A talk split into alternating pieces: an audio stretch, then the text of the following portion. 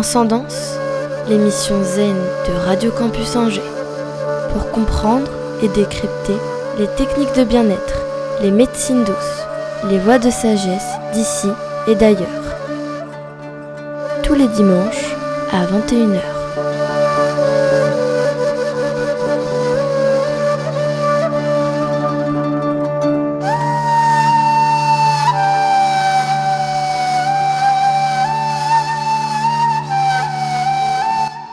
Chers auditeurs et auditrices, bonjour, bienvenue dans ce nouvel épisode de Transcendance. Il suffit d'évoquer les noms de monuments tels que la pyramide de Khéops, le sphinx de Gizeh ou encore le temple de Luxor pour que notre imagination s'enflamme et s'évade vers non seulement la beauté de ces chefs-d'œuvre d'architecture antique, mais également vers quelques doctrines secrètes et initiatiques léguées par euh, les anciens Égyptiens il y a de cela près de 4000 ans. Nous connaissons tous plus ou moins l'égyptologie classique officielle initiée sous Bonaparte au XVIIIe siècle, Cependant, même après 170 ans de fouilles archéologiques, bénéficiant de technologies de plus en plus avancées et de spéculations scientifiques en tout genre, parfois très farfelues, les anciens Égyptiens sont loin de nous avoir livré tous leurs secrets. Parmi tous ces chercheurs, il en est certains qui ont abordé le legs des anciens Égyptiens selon une approche plus ésotérique avec toute la rigueur scientifique. Il s'agit notamment de René Schwaller de Lubitsch, un philosophe et métaphysicien français du XXe siècle, et avec l'aide de son épouse Jeanne, ils ont établi tous les deux dans les années 50 les bases d'une égyptologie axée sur l'étude du symbolisme de cette civilisation avec une orientation plutôt ésotérique initiatique. Pour cela, nous recevons aujourd'hui Erwan Goubli, autodidacte, féru de métaphysique et d'ésotérisme, qui va tenter de nous révéler quelques secrets de cette doctrine initiatique des anciens Égyptiens d'après les travaux du couple René et Jeanne Jvaler.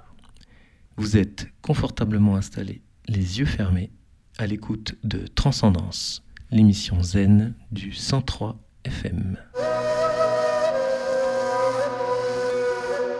Erwan Goubli, bonjour. Bonjour. Tu es passionné de métaphysique et d'ésotérisme et tu es venu aujourd'hui nous instruire, un, temps soit peu, sur l'égyptologie symboliste d'après les travaux de René Jvaler de Lubitsch et de son épouse Jeanne.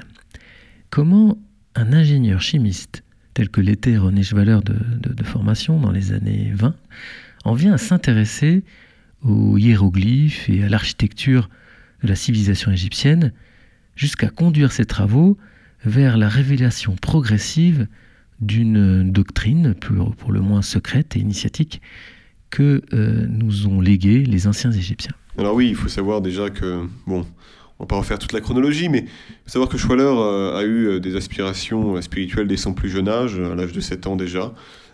et par la suite, une fois arrivé à Paris, après la, Première Guerre, se on lira euh, à, une société euh, dite théosophique qui, euh, qui à cette époque faisait le syncrétisme de plusieurs spiritualités orientales et occidentales ésotériques, mais aussi il sera le, disciple de Matisse, fameux peintre, qui, d'après les dires de sa, de sa femme, était son premier maître. Donc, pour commencer, oui, sa, vie, dès le plus jeune âge, était, était habitée hein, par, par, une lumière qui ne quittera jamais, d'ailleurs.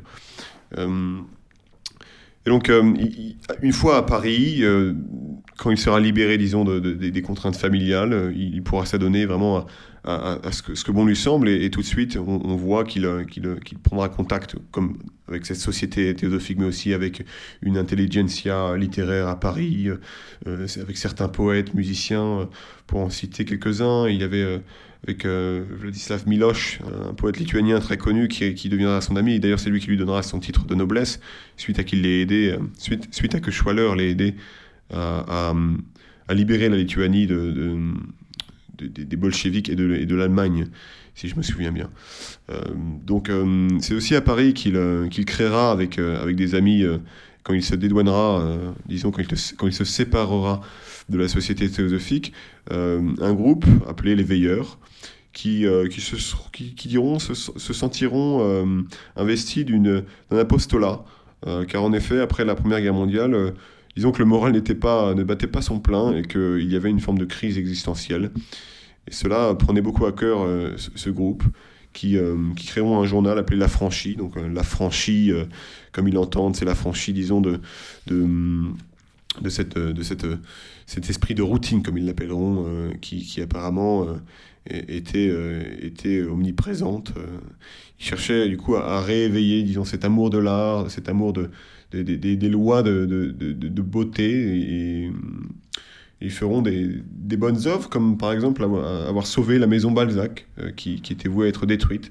Lui, euh, René Schwaller et euh, un certain Carlos Laronde, poète et, dramaturge, se, donneront le devoir, la mission de, sauver cette maison, qui aujourd'hui est encore est un musée, et qu'ils avaient réussi à, sauver à cette époque-là. D'ailleurs, ils avaient converti la maison Balzac en en salon littéraire euh, ou, philosophique où l'on discutait à l'époque euh, les, théories bergsoniennes, par exemple, ou, ou nietzschéennes. On parlait de Baudelaire, de Debussy, euh, de, tout, disons, les, tous les, nouveaux, les nouveaux systèmes de pensée ou, les, ou les nouvelles, nouveaux types d'art qui révolutionnaient et, qui, justement, faisaient, étaient l'empreinte d'un d'une nouvelle, d'une nouvelle ère. Et donc, suite à cette première période parisienne, euh, euh, il est allé en Suisse, il me semble oui, donc lui et, beaucoup de, de, ses, de ses amis, de ses, de ses condisciples de l'époque sont, partis en Suisse, dans, une, dans un phalanstère qu'ils ont réhabilité en station scientifique, la station scientifique de Suhulia, comme ils l'appellent, qui d'ailleurs pourra faire penser au Goethanum de Rudolf Steiner qui, qui, fut construit euh, quelques années auparavant. Euh, cette station scientifique Soulia, du coup, était, était vouée, disons, aux, arts et métiers. L'idée était de vraiment... Euh, il y avait un idéal du travail comme comme rituel initiatique, pourrait-on dire. De, la, il recherchait la gestuelle pure, arriver vraiment à, ce, à, cet état de confondement avec le travail. Euh, bien, entendu, le travail devait être un travail qui implique euh, une, relation intime avec, euh, avec l'objet de son travail. Il s'agissait de, vraiment aller dans le sens contraire de, la mentalité mécaniste, vraiment de cette ère technologique qui est en plein essor. Et, et c'est un idéal de, pourrait-on dire, de, la rédemption par le travail. C'est-à-dire que le geste devait être devait être parfait. Il y avait un idéal du travail accompli avec pleine conscience. Le travail devenait une, sorte de, de, voie initiatique, comme je, comme je l'ai déjà dit. Il y avait un caractère salvateur au travail.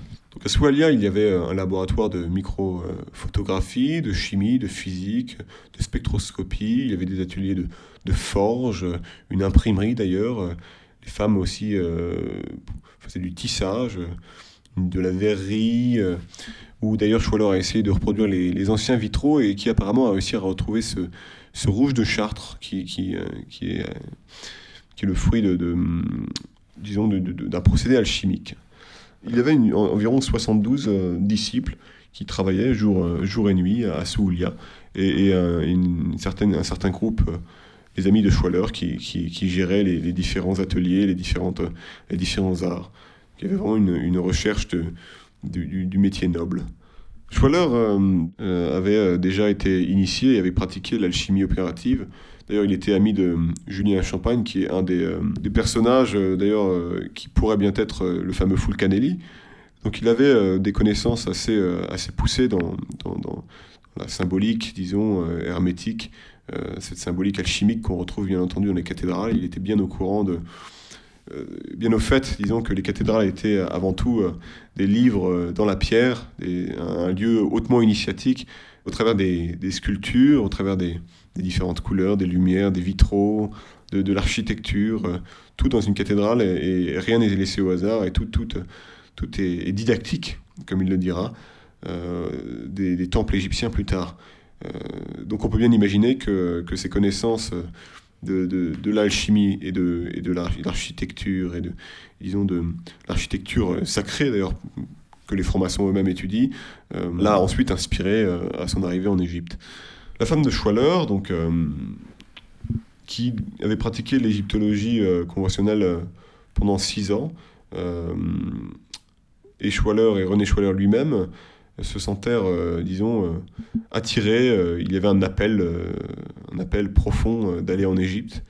Et ils désirèrent donc s'y rendre. En Égypte, ils, ils s'achèteront un yacht, donc ils avaient le projet de, parcourir le, Nil. un bateau qui été financé par leur mécène, leur fameux mécène qui les a financés tout le long, Louis-Alain Guillaume, un grand industriel de l'époque. Et, ils feront quelques arrêts, effectivement, ils s'arrêteront à, Luxor, là où, où suite à, une visite du temple, Choualor sera complètement envoûté par, par l'architecture, par les, énigmes qu'il pouvait déjà percevoir rien qu'en en, l'ayant vu euh, une première fois. À l'aide de, sa belle-fille Lucie Lamy et de sa femme, partiront à la conquête de, ce temple de Luxor et, avec une rigueur scientifique chercheront à, établir des, des, des mesures, des, des observations euh, hiéroglyphiques. Euh, disons que la femme de la femme Isha Schwaller à cette époque qui, s'était renommée euh, avec un, un, Numen Mysticum, son nouveau nom euh, mystique, avait déjà eu une révélation euh, de ses dires, du, langage, du langage hiéroglyphique, de, de, son caractère, ils sont mystiques, spirituels, initiatiques, ce qu'on pourrait appeler anagogique, c'est-à-dire qu'ils tend vers, vers, un autre sens plus profond. Et donc ils, s'adonneront à, une, ils, passeront, disons, au crible tous les détails du temple, euh, dans le but de euh, décrypter et dans le but de, de, saisir le, message du temple, l'enseignement égyptien.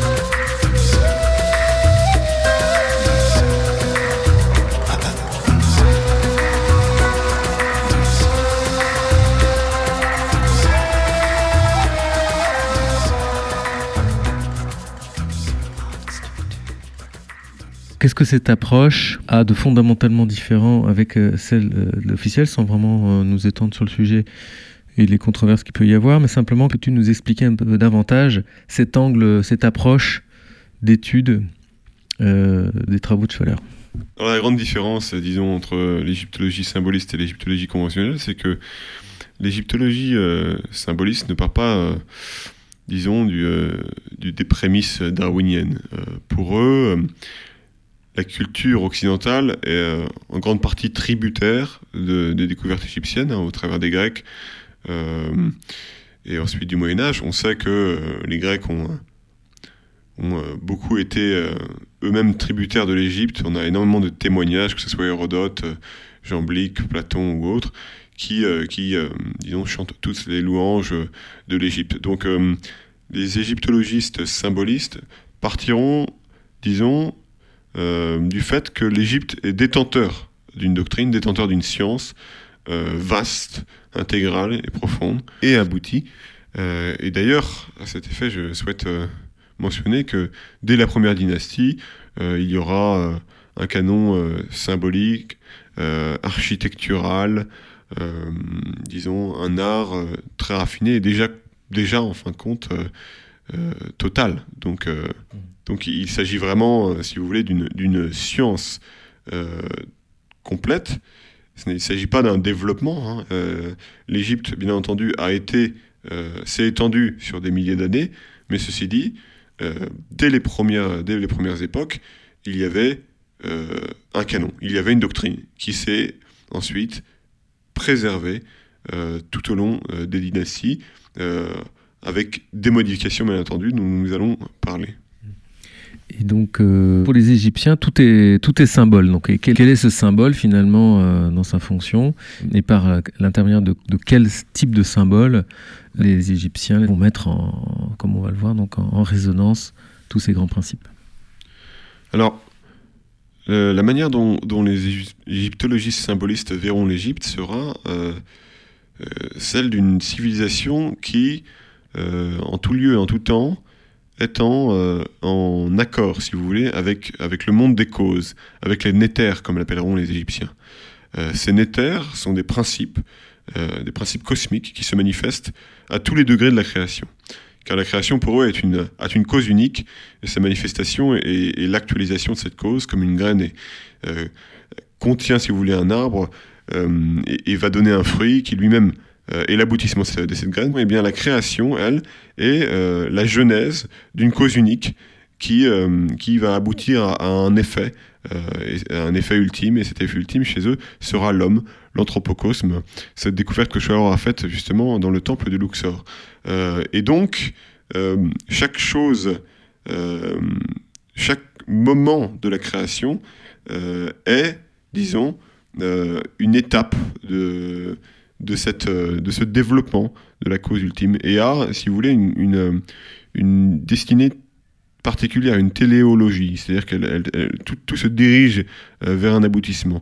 Et en ayant conscience de cet aboutissement, donc de, de, du sens de la création, les Égyptiens s'y conformaient, se conformaient à, aux étapes de la création, se conformaient aux, étapes de la Genèse, de la loi de Genèse, comme Scholler l'appellera cette loi de Genèse, euh, pour eux, était avant tout, euh, disons que ces, euh, mobiles principales, son mobile était, observé principalement dans les astres. Les astres étant, si vous voulez, un petit peu comme, comme les, membres de notre, du, du, du, du corps céleste qu'est le système solaire.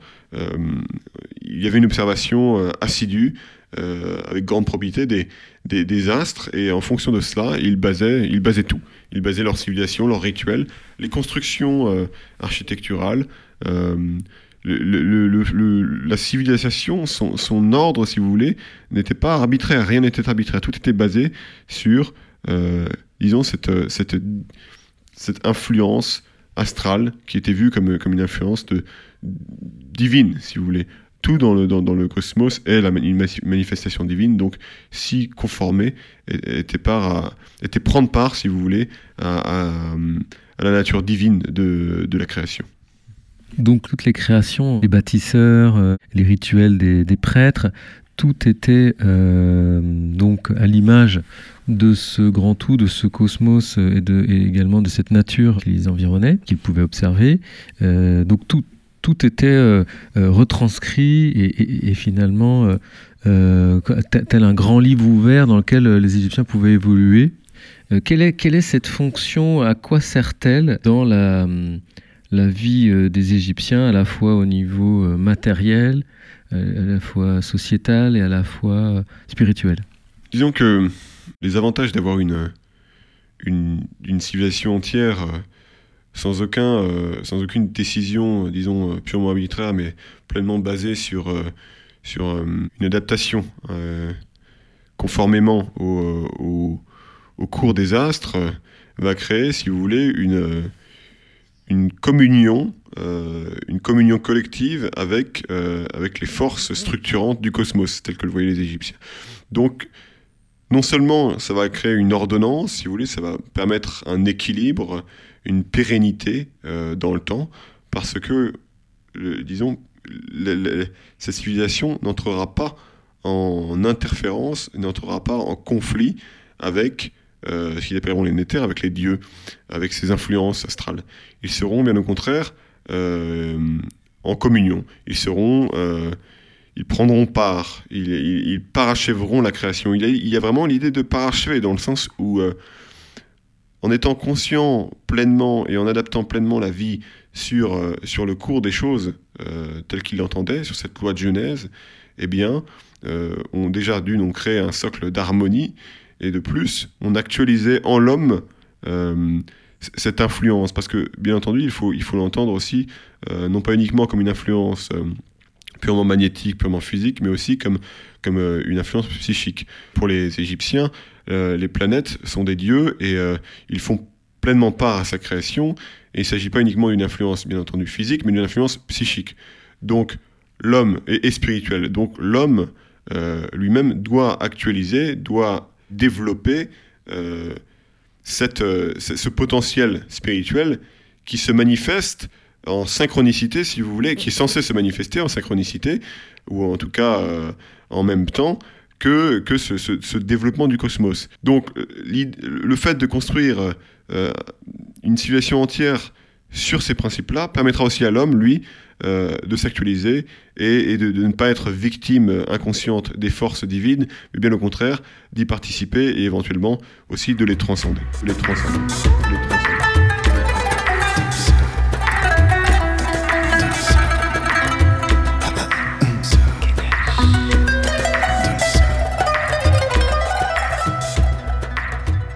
La vie en société égyptienne peut, peut, nous donner, disons, les, un indice de, de, de, ce dont on aurait besoin aujourd'hui, parce qu'effectivement, si on regarde la crise écologique à notre époque, il s'agit en effet de, si vous voulez, d'une d'une opposition au cours des choses. Aujourd'hui, nous, avons, nous sommes en pleine crise écologique.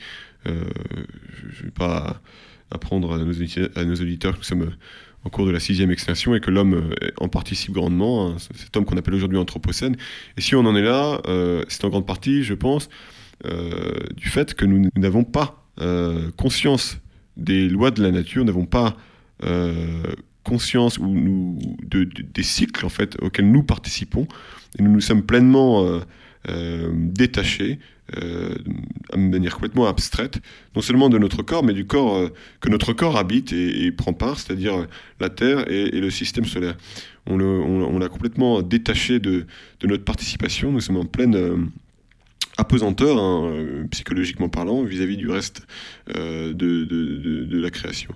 Les Égyptiens, eux, euh, eh bien, c'était tout le contraire. Si vous voulez, tout était fait pour être conformé à, ce aux influences, à la terre. rien n'allait à l'encontre des, des, cycles, que ce soit des saisons, que ce soit de, des périodes de reproduction chez les animaux dans la flash, que ce soit de, voilà, de, l'entièreté du cosmos. Donc, cela, d'une, permet un ordre euh, même un ordre pas, dont, bien, entendu tout le monde n'était pas conscient. Il y avait, il y avait euh, c'est bien connu en Égypte, non pas une caste, mais il y avait euh, des initiés, il y avait une, prêtrise, et il y avait différentes stratifications dans la société, une hiérarchie bien établie. Et contrairement, je pense, à, l'égyptologie conventionnelle, l'égyptologie symboliste défendrait l'idée qu'il y avait une hiérarchie, une hiérarchie non pas arbitraire, mais une hiérarchie de valeurs, qui était basée qui, était fondée euh, et maintenue grâce à des initiations, à une méthode initiatique qu'on retrouve d'ailleurs aujourd'hui au travers de la franc-maçonnerie et des Rose-Croix et autres qui sont, euh, ça va sans dire, extrêmement et énormément inspirés de l'Égypte. Euh, c'est d'ailleurs, pourrait-on dire, une forme de continuation. Après, bien entendu, en fonction des, développements des individus, en fonction de, de, de des, des, différentes classes sociales, pourrait-on dire, il y avait une approche euh, différentes. Nous n'avions pas affaire à, disons, une, prise de conscience collective. Ce n'était pas un âge d'or suprême où tout le monde était, euh, en, pleine possession de la connaissance. Non, bien au contraire, il y avait, euh, comme toujours d'ailleurs, il y avait une, classe d'initiés et, le reste qui, qui vivait une, vie, une vie normale, qui buvait du café, qui... Tout à l'heure, tu, m'avais parlé d'une chose intéressante, c'était que cette, finalement, cette, la fonction euh, de, ces, euh, de ces symboles pour les Égyptiens, dans, tout ce qu'ils pouvaient euh, créer et organiser autour d'eux, dans lequel ils évoluaient, tout cela avait une fonction en fait de mise en résonance et de réceptivité verticale. Oui, donc la fonction d'une telle adaptation, d'une telle euh, structure euh, sociétale, en parfait accord avec euh, le cours des astres, la loi de Genèse, est qu'il y a une, il va y avoir une résonance, si vous voulez. si l'architecture du temple euh, les pierres utilisées, les symboles utilisés, si les rituels euh, saisonniers, les rituels initiatiques, euh, si le pharaon lui-même et, tout cet ensemble est construit d'après, si vous voulez, un, phénomène d'analogie avec, avec l'influence des astres, avec, le, avec le, le, monde des causes, eh bien il va y avoir un phénomène de résonance qui va se créer, si vous voulez. Peut prendre l'exemple d'une corde de piano euh, d'une certaine octave, euh, la même de l'octave au-dessus. Si, on, on, tire soit l'une soit l'autre, l'autre va résonner. Eh bien, on peut, on peut voir, euh, on peut prendre cette analogie pour l'Égypte, c'est-à-dire que les astres ont un cours, elles ont une influence, et si la civilisation et tout, son canon de symboles et, son architecture et son initiation et son enseignement est en accord avec, avec ces influences-là, il va y avoir un phénomène de résonance, il va y avoir une une, si vous voulez, une, forme de, de, réceptivité verticale euh, de, de, de, tout cet, cet, édifice religieux. Il ne, sera plus euh, arbitraire, mais il y aura cette, cette vertu presque magique de, de, et théurgique, comme, comme il l'appelait, de, pouvoir canaliser, si vous voulez, l'influence, l'influence du monde, l'influence terrestre, une sorte de créer une forme, si vous voulez, de, synchronicité avec, avec le cours de choses et, prendre part, parachever encore une fois la création dans l'homme. Parlez-nous un peu de ce pharaon en tant que fonction symbolique. Le pharaon, vu au travers de, l'égyptologie symboliste, semble avoir un, rôle euh, euh, bien, entendu symbolique. On sait que les pharaons euh, avaient toujours une déité tutélaire. Et les symbolistes verront le pharaon comme étant, si vous voulez, lui aussi un symbole, un catalyseur. C'est-à-dire que il aura sa déité tutélaire qui, elle aussi, bien entendu, sera sera en, correspondance avec, avec les influences des néthaires. Et il sera, si vous voulez, euh, un peu l'idéal d'accomplissement de l'homme à un moment particulier de la jeunesse du monde. C'est-à-dire que le monde, à chaque instant, a des influences. Euh, le monde, à chaque instant, change, le tout change constamment. Le monde est constamment en transformation et, euh, et, et, et par là même, l'identité du monde se transforme, se dirige vers, vers une finalité. Et donc, bien entendu, euh, comme des saisons changent la planète Terre, il y a des saisons astronomiques, et, etc. Et, donc cette, euh, cette transformation, bien entendu, pour les Égyptiens, avait lieu à l'intérieur de l'homme aussi. Donc ces influences astrales euh, avaient une répercussion sur sa psyché.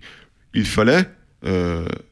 chez les Égyptiens, le pharaon avait ce rôle de catalyseur. De, il, représentait symboliquement l'homme tel qu'il devait être en fonction des influences de l'instant, des influences du moment, des influences des néthaires. Donc c'est pour ça qu'ils avaient toujours une, une certaine euh, déité tutélaire qui, qui représentait euh, les influences du moment et comment elles devaient être, euh, disons, interprétées et comment l'homme devait s'y conformer. Le pharaon était l'homme pleinement conformé à la jeunesse du temps.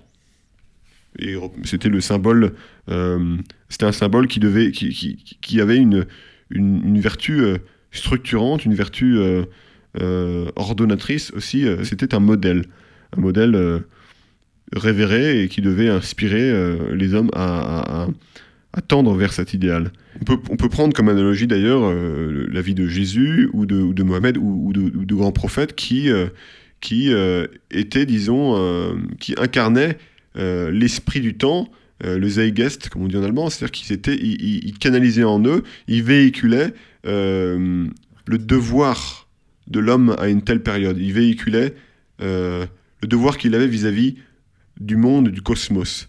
Euh, il véhiculait un message important qui, qui, était le message visant à actualiser en l'homme son potentiel à un moment T de la création. De la création. De la création.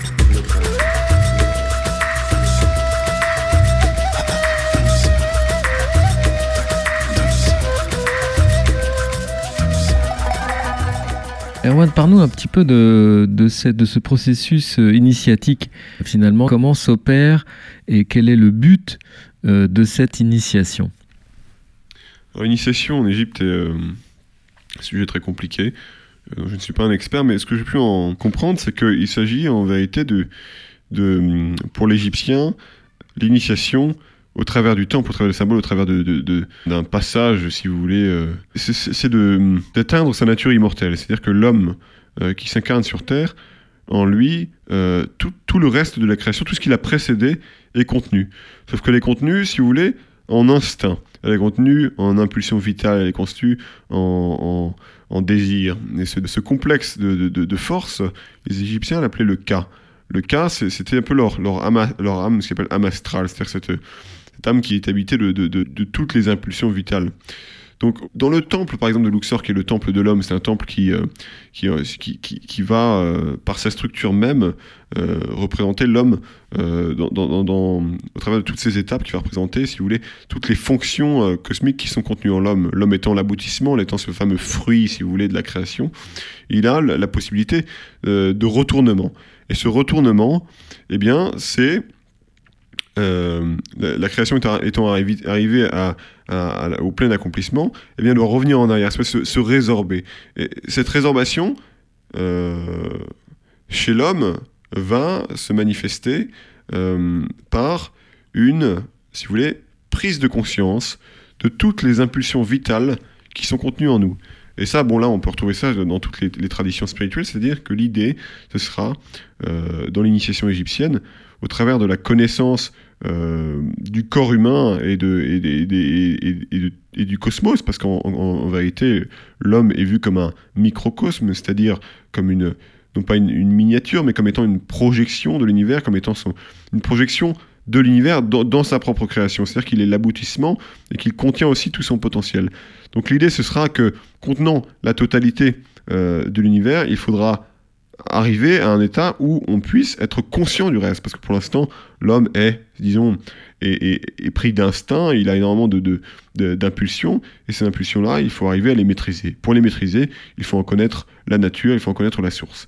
Et du coup, là, au travers de l'initiation dans les temples, les symboles, euh, les forces cosmiques, en apprenant et en connaissant, en prenant connaissance de, tous ces principes, on arrivera à ce que Platon appelait l'anamnèse, c'est-à-dire la reconnaissance, où on reconnaît, on redécouvre des choses qui sont déjà en nous en potentialité, et par là même, on n'en est plus victime. On arrive à les gérer, on arrive à les, à, les magnifier et peut-être les, les utiliser pour cette quête spirituelle. Donc, si vous voulez, l'initiation égyptienne sera euh, se réapproprier euh, son cas. C'est-à-dire le, le, purifier de, de, de, l'inconscience, pourrait-on dire. J'emploie des termes qui me sont propres, hein, mais le, le, purifier, donc arriver à cet état où le cas euh, n'est plus une entrave pour ce qu'ils appellent le bas. Donc le bas, peut-être, on pourrait être analogique un peu à l'esprit du christianisme, c'est-à-dire le bas, c'est l'âme immortelle, c'est celle qui, c'est celle qui, a, qui, qui, qui, est liée à la source.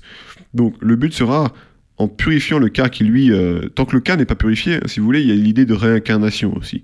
L'idée qu'il euh, il y aura euh, ce jugement après la mort dans la duat, dans le livre des morts, où, l'âme justement sera mise à l'épreuve en fonction de son cas, et, si le cas n'est pas pleinement purifié, il ne pourra pas atteindre aux, régions célestes. Après, bien entendu, il y a une possibilité de, purification dans la, prévue, mais ça c'est tout un sujet assez compliqué. Euh, quoi qu'il en soit, euh, l'initiation, au travers de la connaissance, sera la réappropriation des forces divines contenues en l'homme et, euh, la libération, si vous voulez, des, des, contingences restrictives du cas, de, de, la création. Ce qui permettra à l'homme d'atteindre, si vous voulez, un état de pleine libération où il n'est plus assujetti aux forces cosmiques, aux forces cosmiques, aux forces cosmiques.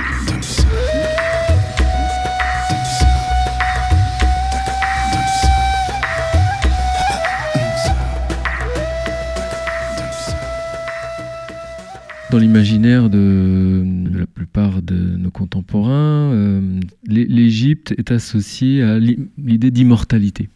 Est-ce que euh, quelle est cette immortalité pour l'Égyptien en fait? Bien, l'Égyptien, euh, enfin, et, si vous voulez, dans, un, une, une, optique de, effectivement d'atteindre cette immortalité. Alors, quelle est-elle cette immortalité? S'agit-il euh, d'une immortalité euh, purement physique S'agit-il de avait-il une croyance assez primitive en, en, se momifiant et en, en croyant qu'ils allaient devenir immortels avec leur propre corps physique. J'en doute, en tout cas, ce n'est pas le point de vue de, l'égyptologie symboliste. Pour eux, il y a, une analogie euh, très claire euh, euh, entre les Égyptiens et par exemple les, cultures plus orientales qui prennent en compte la réincarnation. L'idée du, de l'Égyptien, c'est d'atteindre une immortalité de conscience. C'est-à-dire que après la mort, il va dans la duat. La duat, c'est un peu, si vous voulez, ça peut être l'Hadès tout autant que, que, le purgatoire chez les chrétiens. c'est un lieu dans lequel l'âme euh, est jugé entre guillemets. Il ne s'agit pas d'un jugement purement moral et éthique, mais d'un jugement vis-à-vis justement de, à quel point a-t-elle a-t-elle assimilé sa nature divine À quel point est-elle encore victime et assujettie aux, forces vitales, à ce fameux cas et, dans cette duate, euh, l'âme qui va chercher à se, défaire de son cas. Il y a encore un processus qui se passe, en fait, si vous voulez, euh, dans l'après-vie. Euh, comme chez les bouddhistes dans le Badotodol. Il y a il y a dans le livre des morts bouddhistes, il y a cette, cette, ce moment où, l'âme a, le potentiel, la possibilité de se libérer Euh, mais pour en arriver là, il y a tout un processus, si vous voulez, de, purification, d'initiation dont on a parlé juste avant, où, l'âme va chercher justement à se défaire, à se défaire euh, de, de, de tous ces, pulsions, ces instincts et, et, cette nature purement charnelle. Une fois, une fois dans cette duate, dans ce lieu où, où, où son cœur sera pesé avec une plume, et cette, cette, fameuse, cette fameuse image montre à quel point l'intelligence du cœur a-t-elle été développée. Cette intelligence du cœur, c'est vraiment le fruit de l'initiation, c'est-à-dire cette capacité à se défaire de, la, vision purement dualisée, euh, égocentrique du monde euh, animal, dans laquelle on, ne satisfait que ses propres désirs, que l'intelligence du cœur, à la différence du cerveau euh, dualisé, c'est une intelligence synthétique dans laquelle, très brièvement, on arrive à un état de, purification qui permet cette, cette, communion, ce confondement avec les créations, du coup cet amour hein, directement. Et du coup, dans la duate, le cœur sera posé avec une plume, symbole de, légèreté certainement, et, d'autres choses que j'ignore encore. Mais euh, quoi qu'il en soit, euh, l'après-vie est, dans l'après-vie, entre guillemets, qui n'est pas vraiment une, mort telle qu'on l'entend, euh, il y a une continuation, et, durant cette continuation, la possibilité de, sortir du cycle de réincarnation et, de, pouvoir se, libérer et atteindre des régions célestes pour ensuite continuer, si vous voulez, l'échelle de l'évolution. Mais il y a aussi les possibilités, si le cas n'a pas été purifié, de, euh, de redescendre et refaire un cycle d'incarnation jusqu'à ce que nous arrivions à cet état libératoire. Donc on, a, on, est, vraiment avec, euh, on est vraiment là euh, avec une vision très similaire de l'hindouisme et du bouddhisme. Et d'ailleurs, il ne faut pas s'en étonner. Hein. Même d'ailleurs au début du christianisme, l'idée de réincarnation était, existait, que ce soit Origène ou, Plotin et d'autres euh, auteurs grecs, déjà eux-mêmes avaient cette notion et, et en défendaient la validité. Je voulais conclure, euh, Erwan, sur euh, finalement, est-ce que on peut dire que ces anciens Égyptiens et tous leurs symboles, toutes leurs connaissances ont pu constituer un, espèce de legs pour l'humanité en général, un petit peu comme s'ils avaient réussi à atteindre une, certaine euh, apogée de, ce que peut être l'homme euh, dans le cosmos. Euh, et, est-ce que ce, ce, legs pourrait nous être en effet utile aujourd'hui? Oui, absolument. Alors si on prend le fameux dicton qu'il n'y a rien de nouveau sous le soleil, eh bien on aura tout à gagner à, aller puiser et, s'inspirer de, l'Égypte ancienne. en quoi peut-elle être utile aujourd'hui? Eh bien en beaucoup de choses.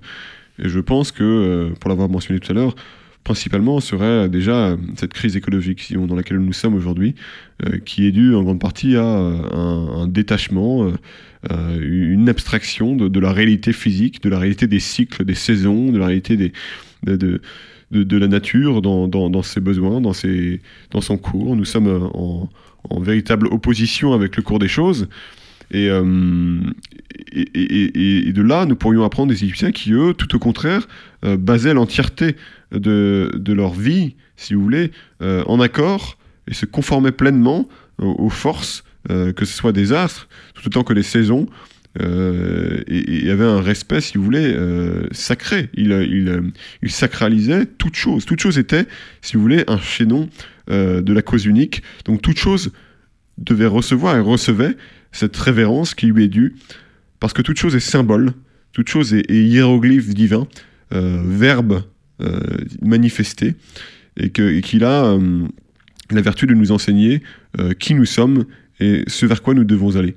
Donc effectivement, l'Égypte, telle qu'on la connaît, d'après l'égyptologie symboliste, nous, nous montre, si vous voulez, si vous voulez, un indice même plus qu'un indice, nous montre une, manière de vivre qui, effectivement a, des, une vertu extraordinaire.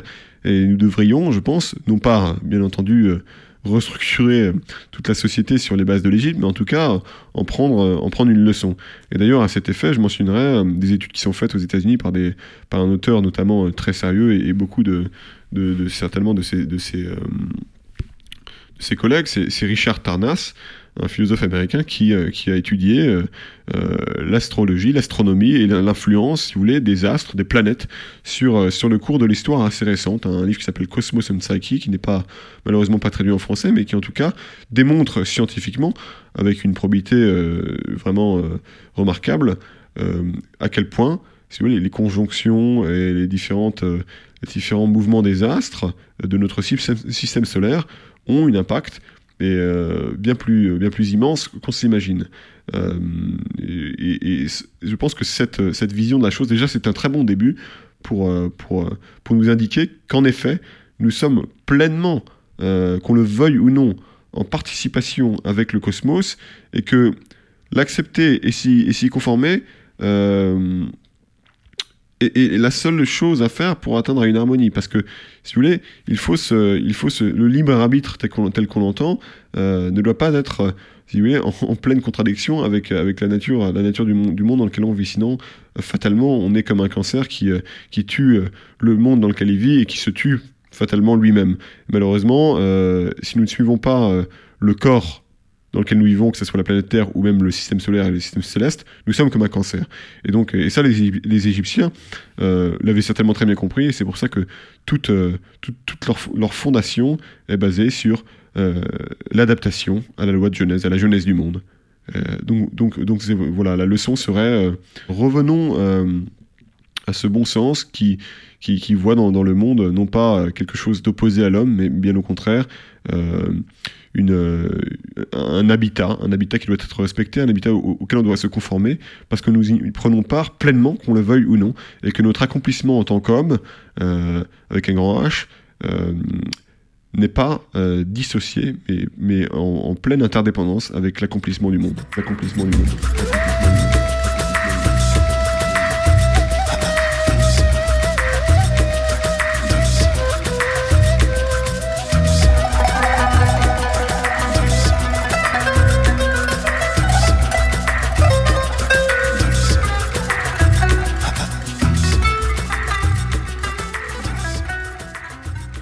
Je vais vous lire un extrait de euh, René Schweller de Lubix sur, euh, sur euh, sa pensée du, du, monde dans lequel nous vivons aujourd'hui et en quoi, en quoi la philosophie égyptienne pourrait éventuellement pallier aux dérives du monde moderne.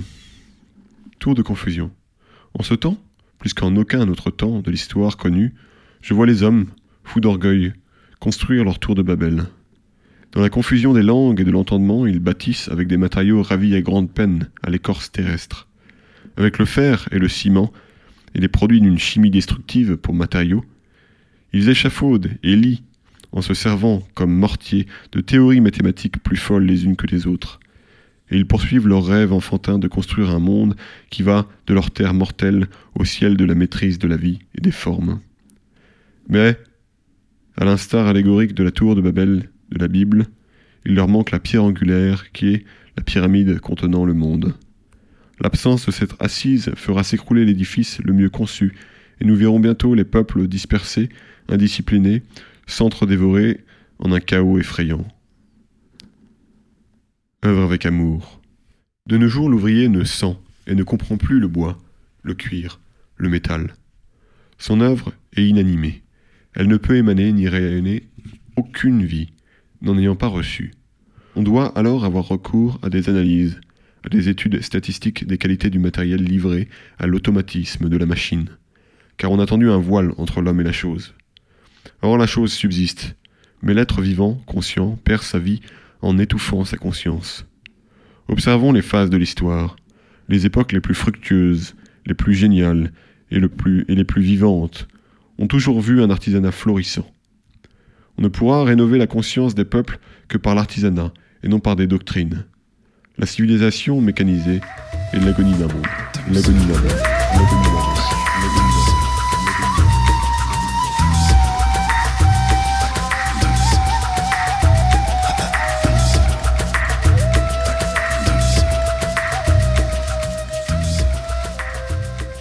Avant de, nous quitter, est-ce que tu pourrais nous conseiller euh, quelques ouvrages, euh, notamment de, forcément de Schwaller et peut-être de euh, d'autres chercheurs qui ont continué ces travaux pour que nos, auditeurs puissent approfondir un petit peu leur, leur, leur, étude, leur réflexion.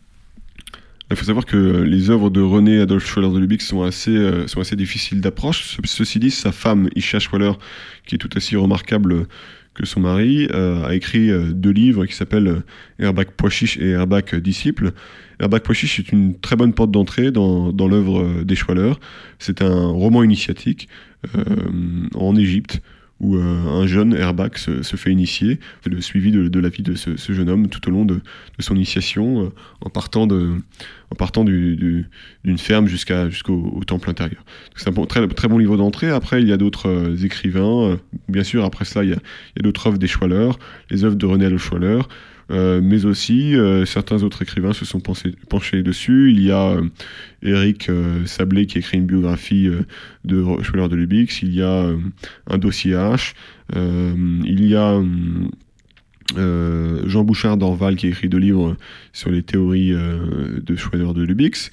en œuvre anglaise, il y a John Anthony West qui écrit un livre qui s'appelle The Serpent in the Sky. Euh, donc voilà, il y a une grande littérature qui tourne autour de, Schwaller et, je, d'ailleurs, je, il y en a certainement beaucoup d'autres que, que j'ignore et que les auditeurs qui sont intéressés pourront euh, se découvrir par eux-mêmes. Euh, merci Erwan du temps que vous nous avez consacré et nous espérons bah, vous retrouver dans notre émission pour d'autres réflexions métaphysiques. Merci à vous, ce fut un plaisir d'intervenir. de la